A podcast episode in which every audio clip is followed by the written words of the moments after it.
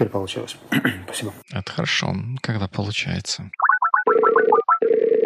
Ты там опять в Facebook, да, листаешь? Значит, опять, я никогда его не, не листаю. Ну да, он тебя завлекает, я помню, что во всем виноват Цукерберг, но... Подожди, даже когда, даже когда я в него захожу, я его не листаю. Он листает тебя? Wrong again. Нет, не, он, никто никого не листает. Я в него захожу, делаю, что я, зачем я пришел туда и ухожу. Как у тебя все строго. Ну, ну подожди, да у тебя же точно так же, наверное. Ты заходишь, там, может, notification какой-то тыкаешь, там, читаешь и уходишь. Нечего скроллить, нечего листать. У меня есть что листать. У меня есть список из 40 людей, которых я буду листать. А, окей. Я, а, у меня нету. Обычно этот фид заканчивается, наверное, за полторы-две минуты, но... Подожди, нет, а как, если у тебя есть фидер-индикатор, как ты вообще, что, что ты видишь, как, как листать? Я, ну, для этого тебе придется ничего, зайти на. Facebook. Ну, я не буду этого сейчас делать, но я помню, как он выглядит. Там не, ну, я не Там знаю, у меня есть такая листать. штука, которая называется Friends Lists. I don't know what it is. Ну, это фича, которая помогает тебе группировать людей. И у меня там есть лист, который называется To Read. Я его создал manually. А, ну, И окей. когда ты заходишь ну, в этот себе лист... специально это... сделал штуку, чтобы листать. Я такой штуки не делал. Я рассказывал об этом уже. Нет. Ты меня так слушаешь. Раз в 3-4 выпуска об этом говорю. Нет, я, я думал, ты не-не-не-не, вот это не врите. Ты говорил, что ты выбрал сколько-то людей, которых ты читаешь, и я так понял, что ты делаешь, как я, ты подписался на нотификации от этих людей, и потом, как бы просматривая нотификации, выбираешь, что почитать. Но это вот то, что я делаю. А вот про вот эти френд-листы там или еще какие-то такие штуки, я вообще первый раз слышу не, не, не, от, не, не про то, что ты это делаешь, а про то, что вообще какая-то такая фича есть.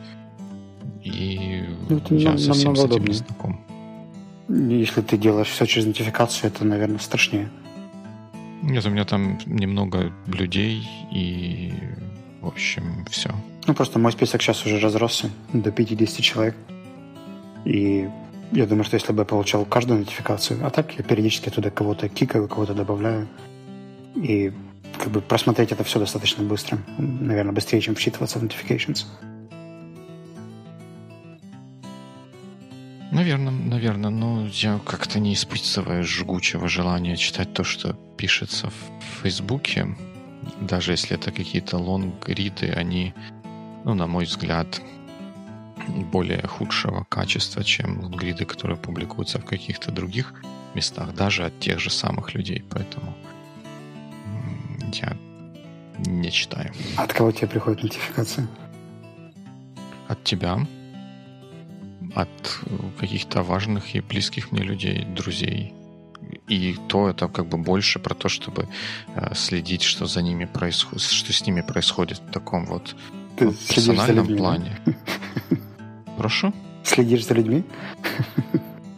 Нет, я слежу за тем, что они постят в Фейсбуке. Alright. вот. Как-то у нас уже второй раз это про Facebook тема вылезает. Надо как-то с этим бороться. Нельзя ставить Facebook в центр жизни и вообще в центр чего бы то ни было. Сие есть зло парадоксально, но он у меня прямо в центре Bookmarks Bar. Надо его подвинуть влево. Ты какими-то такими странными категориями для меня сейчас сыпешь, поэтому давай вернемся в колею Ты не знаешь, нашей... что такое bookmarks? Ну, в Chrome есть bookmarks bar. I have bookmarks in да. the bookmarks bar. И and вот там I в центре... bookmarks to see pages I bookmarked previously. Чудесно. И у меня там в центре был Facebook. Ты говоришь, что Facebook нельзя ставить в центре ничего. И я подвинул его в другое место bookmarks bar. Я вообще слушаю твои инструкции очень детально.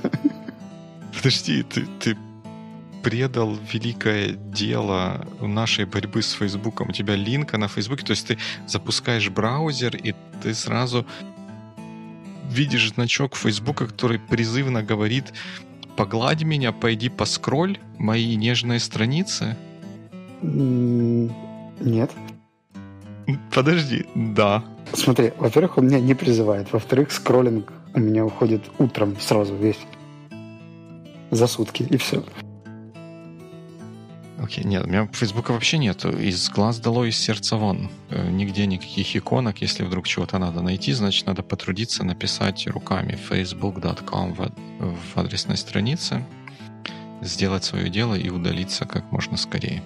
Не, я утречком могу себе позволить просмотреть, что произошло в той избранной группе людей. И это до следующего утречка. А хм.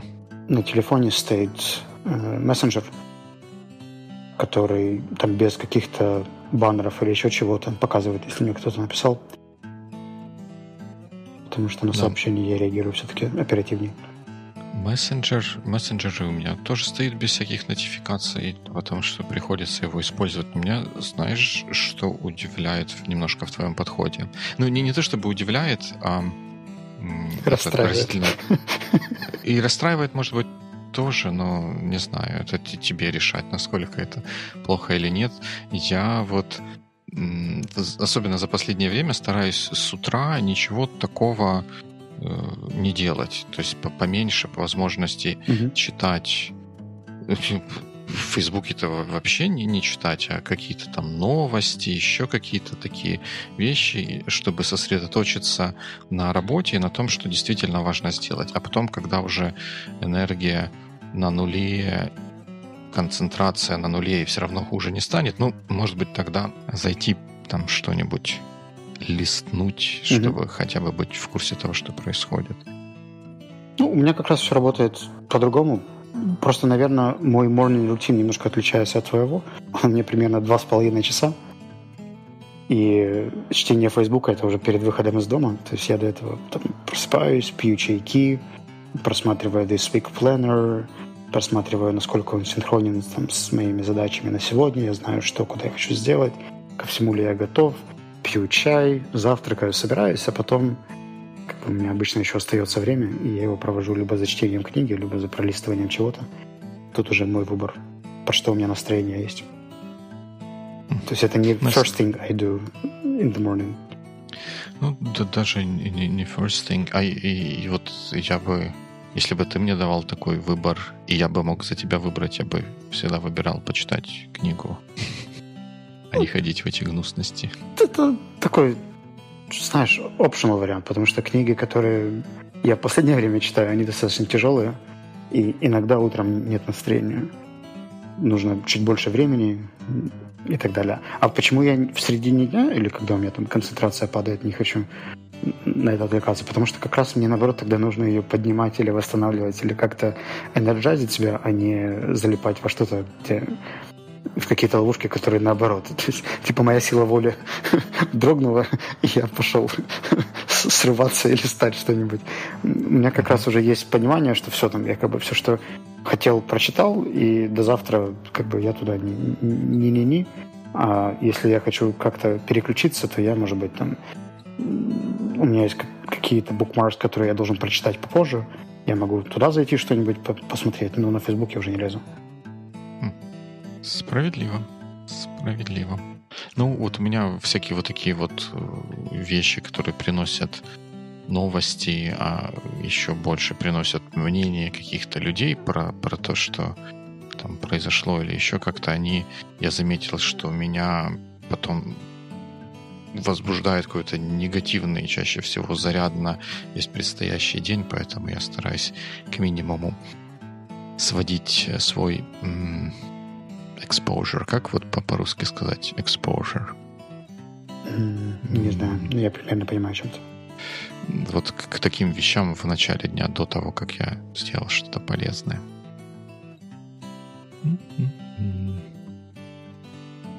Вот такая вот история. Я когда думал, переслушивая, как всегда, наш прошлый выпуск по долгу службы, а не по долгу времени,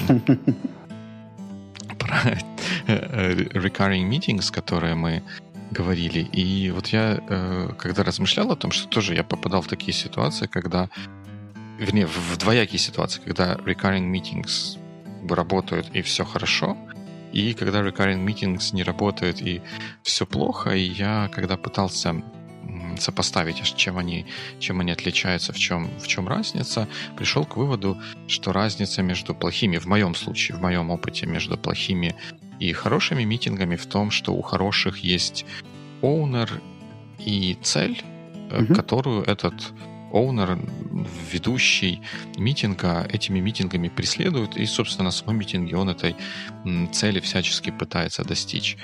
А на плохих митингах каким-то таким вот образом получилось, как вот у обезьянок, которых там били, били током, не давали еду, потом всех обезьянок поменяли. Уже никто не знает, что происходит. Э, вот этот вот оунер, лидер митинга где-то потерян. Есть какое-то вот священное время, в которое нужно собраться. Все собираются, не очень понимая, что происходит. И вот тогда происходит беда с потерей времени и всех вот этих вот плохих вещей, про которые мы знаем. Mm. Да, наверное, это... это имеет смысл. Хотя, ты знаешь, мне кажется, что нам иногда сложно оценить эффективность митинга. Э, была у меня одна история с коллегой, наверное, Э, который жаловался на то, что его заказчик ну, напрочь недоволен их коммуникацией. То есть он ему пишет отчеты, они там созваниваются, он все рассказывает, но вот мало и мало и мало. И два момента, которые позволили эту проблему решить, это было добавить этого заказчика в, знаешь, наверное, в каждой команде есть какой-то general chat, где обсуждается всякий трэш. Э, там, куда бросаются какие-то непонятные ссылки, обсуждаются походы в пятницу по барам, ну и так далее. То есть, в общем, все, что какой-нибудь флад, да, или как это mm-hmm. называется. А, ну, да. И второе, его добавили к daily митингам, где он просто сидел и слушал и ни, ни, ни в чем не участвовал. То есть он как бы вообще никакой роли не, не принимал.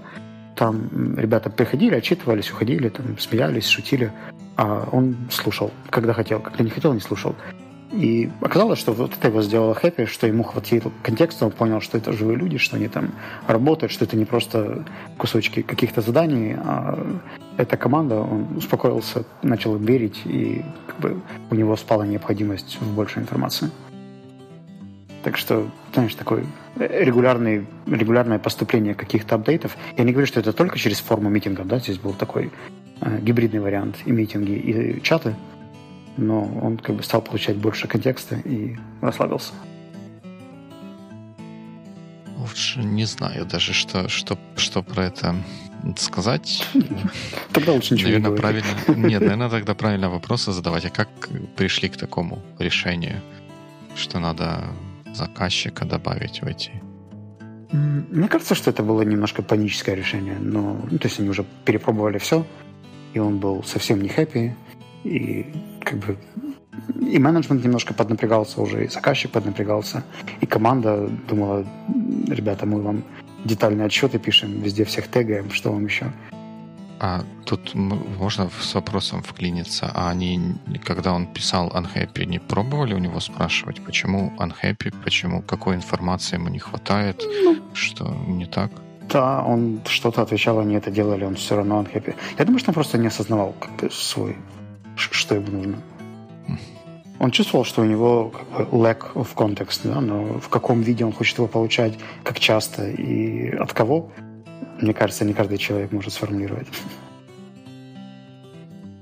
Интересная, интересная концепция, потому что я с какого-то времени начал скорее негативно смотреть на то, чтобы такие, ну, такого рода люди, в смысле, там, заказчики или еще что-то, участвовали каких-то ежедневных митингах, если они не являются непосредственной частью команды, потому что они только своим присутствием решения каких-то рабочих вопросов, обсуждения каких-то проблем сложности превращает в отчетно-выборную конференцию, где многие уже не так свободно себя чувствуют о том, чтобы говорить о тех проблемах, с которыми они столкнулись, потому что нередко это приводит к тому, что такой вот человек, услышав про проблемы на Daily Call, причем это проблема, которая там к вечеру сегодняшнего дня реш, решится, ну, в том или ином виде раздувает из мухи слона и делает из этого большее дело, чем оно того стоило. Ну, такой экстремальный кейс, на самом деле. Это очень personal и зависит от ситуации, поэтому не берусь обобщать. Ну да, наверное, это такой пример, но я не, не редко с таким сталкивался. Я, что... я знаю кейсы и в плюс, и в минус. Э, просто знаю, наверное, даже несколько ситуаций, в которых людям которые находятся где-то далеко, важно получать какие-то детали и нюансы, которые не всегда касаются напрямую работы. То есть что-то, что касается personal factor.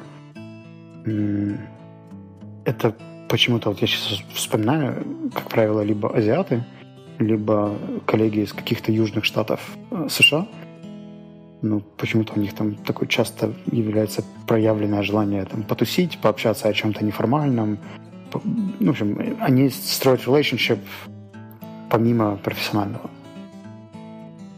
Хотя, не знаю, пока не, не готов знаю. глубже это обсуждать. Да, как-то не, не будем бросать тень на коллег из Южных Штатов.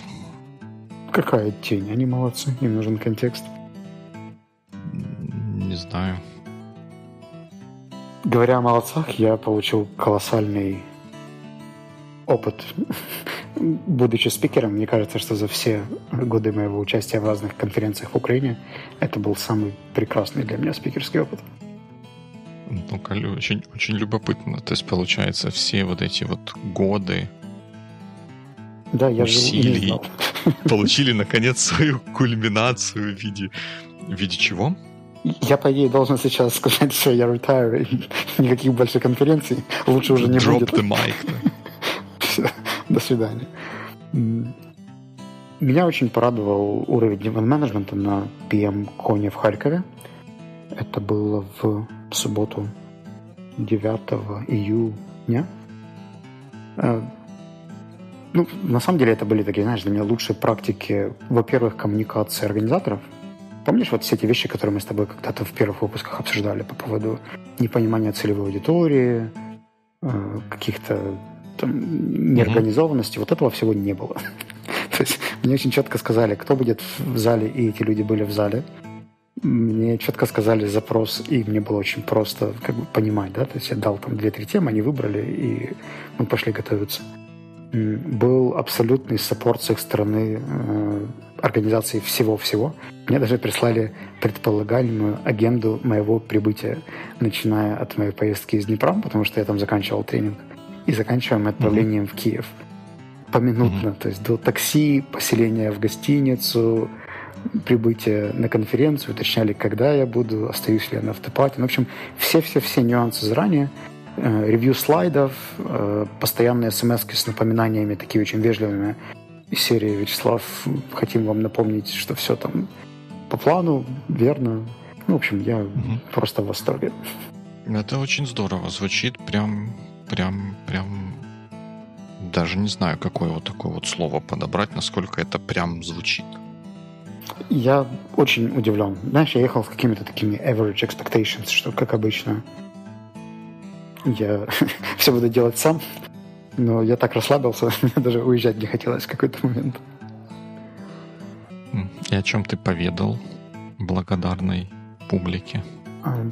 Времени для презентации было немного, у нас было 30-минутный спич и 10 минут на вопросы, поэтому я взял просто там три инструмента по тому, как строить аргумент, как делать пич новой идеи и как рассказывать плохие новости. Это такие простые осязаемые модели из 4-5 предложений. Мы их немножко покрутили и даже сделали во всем зале. Там, наверное, было человек, ну, сложно сказать, 200 и они все смогли попробовать там, в парах между собой какие-то штуки в конце. Так что я считаю, что это успех. Что это был мастер-класс на 200 человек? Нет, ну это была больше презентация, но один из инструментов мы смогли потом попробовать в парах. То есть они дотянулись до кого-то, кто сидел рядом, и поубеждали их.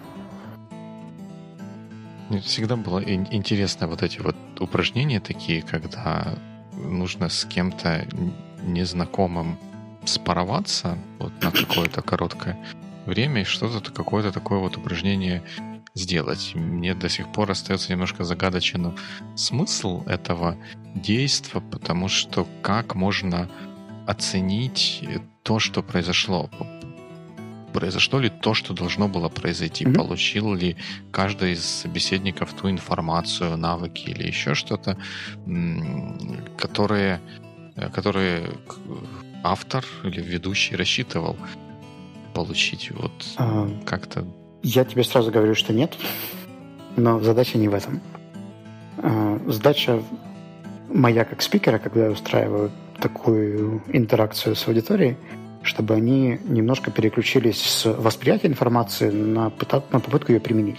То есть у меня там была лингвистическая простая конструкция с четырех уровней, там позиция, причина, доказательство, вывод. А, на слайде были конкретные фразы, которые нужно использовать и в какой последовательности их нужно использовать. Задача была там, придумать или вспомнить какую-то идею и привлечь людей поучаствовать в этой идее. И по сути, все, чего я хотел добиться, это не для того, чтобы человек там освоил этот инструмент и так далее. Это абсолютно нереально в большой аудитории. Но просто зрители превратились в участников, которые посмотрели на этот слайд уже немножко с другой позиции, что им что-то нужно с этим будет когда-нибудь сделать. И мне кажется, что это просто приближает на пол шага минимально к тому, чтобы это стало чем-то более практичным, чем просто запись в блокноте до лучших времен. В идеале это, конечно, делать в тренинговой среде, где есть там, люди, которые могут дать обратную связь. Можно попробовать раз, два, три, сделать это там с открытым залом, исправить ошибки, еще раз прописать. Ну, это идеальный мир, да? А 30-минутная презентация на конференции, мне кажется, что лучше так, чем чем просто послушать. Не знаю, я как находясь в аудитории, которая предлагается чем-то таким заниматься, я всегда чувствую, что это waste of, waste of time, waste of my time, first of all. Ну, это waste of my time, если вы это все послушаете, никто ничего не сделает потом. Ну, да, но то, что я с каким-то случайным человеком повторю фразы, написанные на слайде, мне не кажется, что оно как-то меня к чему-то подвинет. Наоборот, я бы тут, вот зная себя, я бы опасался вот в своем конкретном случае, что меня произойдет какой-то такой вот anchoring того, что вот эти вот фразы, они в каком контексте звучат? Когда мы общаемся со стрэнджером на конференции, не, не, не, не выработается ассоциация с каким-то рабочим процессом или с чем-то другим. Ну, смотри, давай, если уйти вообще от каких-то там глубинных опасений и так далее, то у человека есть несколько уровней. Да? Там, кто-то запоминает, когда говорит, кто-то запоминает, когда пишет, кто-то запоминает, когда видит. И как минимум дать возможность э, какой-то части аудитории, которая не очень воспринимает информацию через визуальную составляющую, это попробовать и проговорить, это уже достойный опыт. Тем более, что не все люди общались с кем-то незнакомым. Если ты пришел на конференцию, например, со мной, то ты сидишь рядом со мной, и пробовать это будешь тоже со мной на той идее, которая тебе интересна. Поэтому, как бы, anchoring — это уже как бы твоя субъективная реакция, и на нее никак не повлияю, как ведущий. Интересно, если бы мы с тобой сидели, мы бы не делали задание, которое говорит спикер, мы бы обсуждали это задание и спикера. Не факт. Зависит от задания. Очень часто здесь фейлится, потому что люди это проводят для, как бы, это как этот show of hands, да, когда там поднимите а, руку. Да, да, кто... да, да. Давайте теперь встанем, присядем, вот это. А, когда эти штуки делаются без привязки к э, контексту, да, то есть нам нужно просто, чтобы о чем-то поговорили, тогда да. А если я вижу практическую пользу от того, что мне дают новую модель, и мне нужно ее попробовать, то why not? Знаешь, вот мне всегда казалось сложным в этой ситуации история, похожая на то, как мы письмо обсуждали мое прошлый раз. И там повезло, что я выбрал такое прямолинейное письмо, у которого был очень такой вот маленький, мелкий контекст, если так можно выразиться. Mm-hmm. Что когда, например, мы говорим о чем-то там, об, о том, как убедить что-то, и вот вспомните свою рабочую какую-то ситуацию, где вам нужно кого-то чего-то убедить, и вот человеку, сидящему с вами рядом, использовать инструменты, которые мы сейчас обсудили, выдайте порцию убеждения. Mm-hmm. Вот как- как-то так. И вот когда я оказываюсь в такой ситуации, я понимаю, что в моей рабочей ситуации есть там 6, 7, 10, 12 месяцев контекста того, над чем мы работаем. И вот то мое убеждение, которое я сейчас должен бы, которое я бы выдавал в рабочей ситуации, оно опирается на вот этот весь контекст. А теперь мне нужно выдать это человеку, которого, у которого этого контекста ноль. И это означает, что для того, чтобы он хотя бы понял то, о чем я буду говорить, мне нужно ему выгрузить какой-то там маленький кусочек контекста и потом выгружать вот это убеждение. Uh-huh. И получается, вот это убеждение, оно будет базироваться э, на вот этом маленьком, маленьком кусочке э, контекста, а не на всем вот этом вот большом и, и возникает вопрос, а какой, какой смысл в этом всем, если это все не настоящее, это все полностью искусственное, и чему мы научились, как бы непонятно, что мы закрепляем этим непонятно. Давай коротко тебе отвечу на угу. то, что, что, что закрепляем. А, есть просто несколько уровней а, работы. И здесь вопрос в создании экспериментальной ситуации. Ты без экспериментальной ситуации не сможешь это вообще потом где-то применить, потому что тебе нужно сначала это попробовать где-то, где это сейф, а потом уже двигаться дальше. Кстати, по поводу того, что было в Харькове, там были нерабочие вопросы. Задача была подумать о каком-то социальном проекте, там из серии «Давайте сходим в музей» или дадим 200 гривен на проект «Батарейки сдавайтесь» там, или еще что-нибудь. Ну, в общем, какая-то инициатива, которую ты мог бы без контекста просто подойти к коллеге, с которым не общался два года, и предложить ему там, поучаствовать в каком-то проекте просто с, с нуля. А, то, что не требует предварительной подготовки. А, в идеальном таком экспериментальной среде, да, там для этого дается всякие карточки с контекстом, которые тебя погружают немножко дольше. Может быть, ты даже можешь подготовиться или обсудить эту ситуацию заранее, а потом уже пробовать э, этот эксперимент, да, там, пробовать эти инструменты, как они работают и так далее. Но и все равно это никогда не приведет тебя к реалистичной ситуации. Но такой задачи и не стоит. Потому что сымитировать настоящую реальную ситуацию, это нам нужно собрать митинг, и чтобы тренер или там эксперт пошел с тобой на этот митинг, и, там тебе там по ходу что-то с тобой делал, либо ты что-то делал под его присмотром. Но мы понимаем, что это как бы очень impractical, Поэтому до такого экстрима мало кто доходит. Хотя есть такие случаи, когда какие-то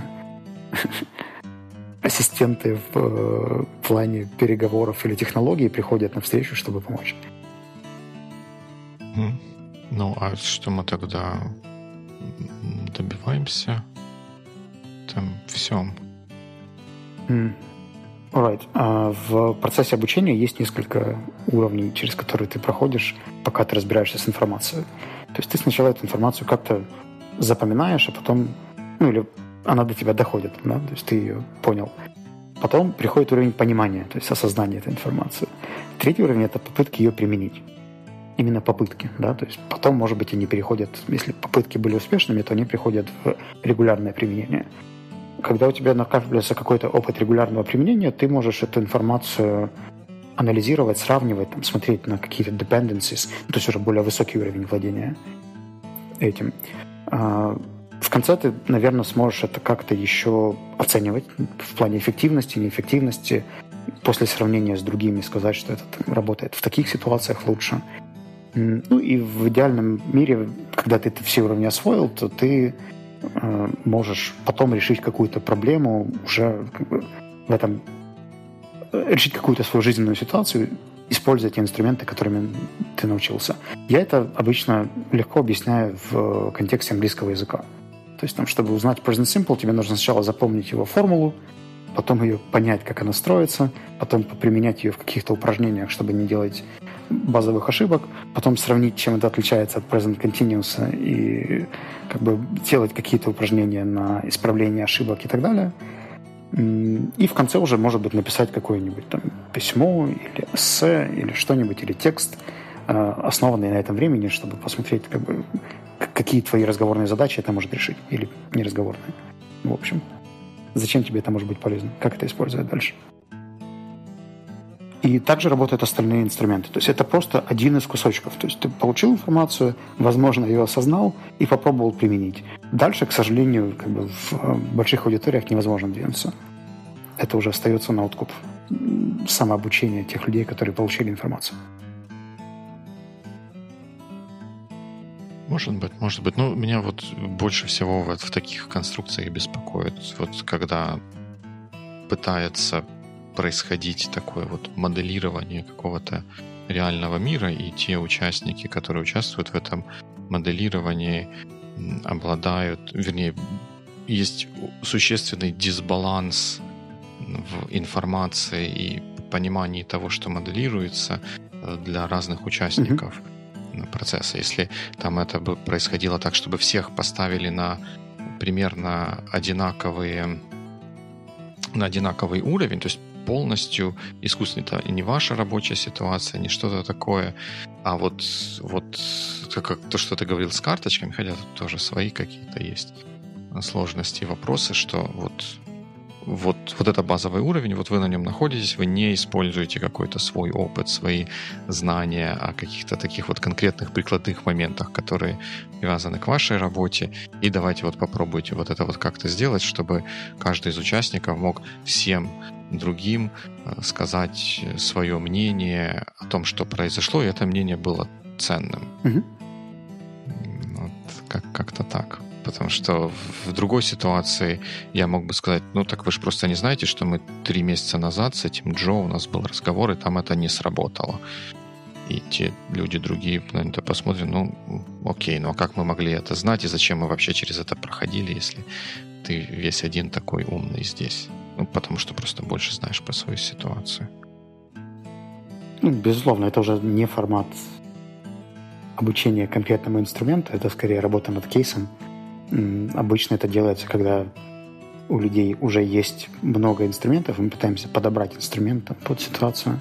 Сработало бы это, сработало бы то, и ты здесь выступаешь скорее в роли, в роли эксперта, а не просто участника. Ну, whatever. То есть это, это не про конференцию. Конференция была весьма прикольной, э, весьма фокусной. То есть там была четкая целевая аудитория – ну, как обычно, вопрос нетворкинга он остался не до конца раскрытым, но это совершенно не хм, испортило для меня впечатление про PMCon. Очень интересно. А что а в нетворкинге, наверное, как, как всегда, негде и некогда было поговорить?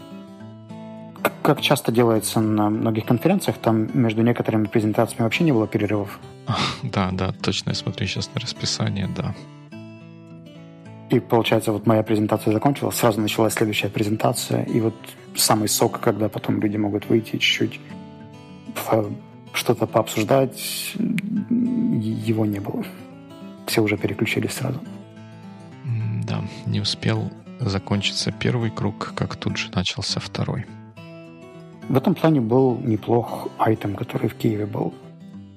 А, у них было очень много локаций, и там постоянно были какие-то люди, которые там не попадали на доклады, но они, правда, приходили пообщаться, поговорить, с кем-то встретиться, назначали встречи и так далее. На Пимконе пока что места для этого было мало. И когда мне нужно было с кем-то выйти переговорить, там пришлось выходить в какое-то соседнее кафе.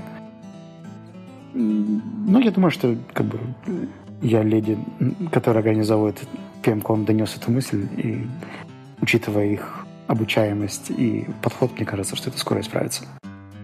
Ну, это хорошо, это хорошо. Так что я весьма оптимистичен. А что у тебя там на горизонте с ивентами? Что-то есть? Или затишье? Я так пытался сообразить. Я, да, у меня есть ивенты. Я в субботу буду кататься на каяках. Ну, вернее, я на одном буду кататься каяки, но в целом там будут многие каяки, которые тоже будут кататься. Это у вас как-то как, так. Какой-то клуб? Нет, это просто покатушки на каяках. И как... Это ивент. Для меня это ивент, а что нет? Ну, может, конечно, у кого-то более м, яркая и разнообразная жизнь. У кого-то может быть и яркая. Да. С радостью пригласим этих людей в боевик. Alright. А, по-моему, в прошлый раз ты выступал на каком-то PM-клубе, да, или что-то? Ну, да, был, было дело. Не, пока, пока больше каких-то таких вот выступательных э, активностей, кроме тех, которые мы каждую пятницу или в четверг в данном случае организовываем, не предвидится. Угу. А вот у меня просто недавно был опыт клубной встречи, мне интересно сравнить понимание клубов, потому что вот PM-клуб это же все равно такое номинальное название, да, то есть там какое-то членство особого нет, да, то есть там, ты член PM-клуба или ты просто гость? По-моему, да, по-моему, это просто, просто название, как эм, ну, просто название. Мне просто сегодня пришел офер на почту а, про участие в том, что называется Executive Club. А, и годовая подписка там стоила бы мне порядка 2000 долларов. А, это бы давало мне доступ там, к каким-то регулярным открытым большим ивентам и небольшим клубным встречам, нетворкингу и так далее. Я пока, наверное, не готов делать такой шаг и donation в сторону нетворкинга, но вот у них как бы членские параметры прописаны достаточно четко. То есть там какой у тебя должен быть примерно бизнес, э, с какими командами ты должен работать, репутационные какие-то метрики и так далее. Я прям вспомнил, ты знаешь, британские клубы, сигарные дома и так далее, куда можно было попасть только по, по определенным критериям. Может быть, может быть, но, но там я так понимаю, что тех, кто участвовал в этих клубах, они видели для себя какой-то value, в этом всем действии. И вот этот членский взнос, он был нужен для того, чтобы обеспечивать функционирование клуба. То есть там это, по-моему, не, не рассматривалось в оригинальной идее, в оригинальной затее, не рассматривалось как плата за то, за доступ к чему-то. Uh-huh, это uh-huh. был твой взнос в реализацию какого-то вот такого вот общего дела. И тут тоже заплатите нам толику малую, и там, может быть, вы что-то получите, но как-то тоже не очень, по-моему, на клуб. Похоже. Для меня было немножко странно, потому что этот клуб еще пока только формируется. И это такое небольшое отпочкование от уже сформированного CEO клуба, который активный, функциональный, но более закрытый. Хотя мне вот, знаешь, сама идея того, что многим людям не хватает, видимо, общения с коллегами примерно одного уровня мышления, потому что, наверное, собственники или какие-то первые лица компаний часто видят процессы совершенно по-другому, и внутри компании им с кем это обсуждать. Ну, это правда, да. Не о ком, не с кем поговорить, посокрушаться о невзгодах руководительского бытия. Не знаю. Кстати, кстати, вот я тут подумал, что в английских-то клубах не, не администрация клуба рассылала всем спам. Приходите в наш замечательный клуб, у нас можно со вкусом помолчать, а наоборот, члены этого клуба mm-hmm. приводили и рекомендовали новых членов.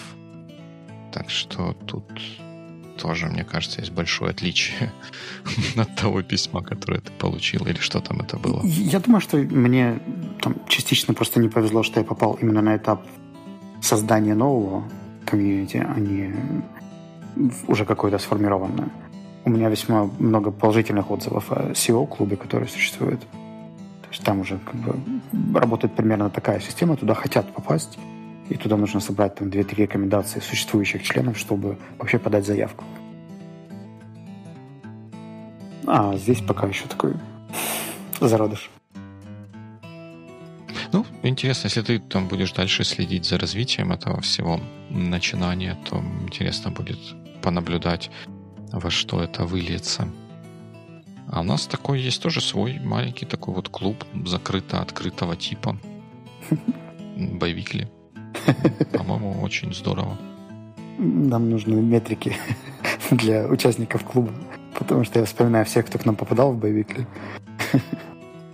Нет, они же были нашими гостями. Это как бы нормально. А метрики для участия в клубе должны быть Димой либо Вячеславом.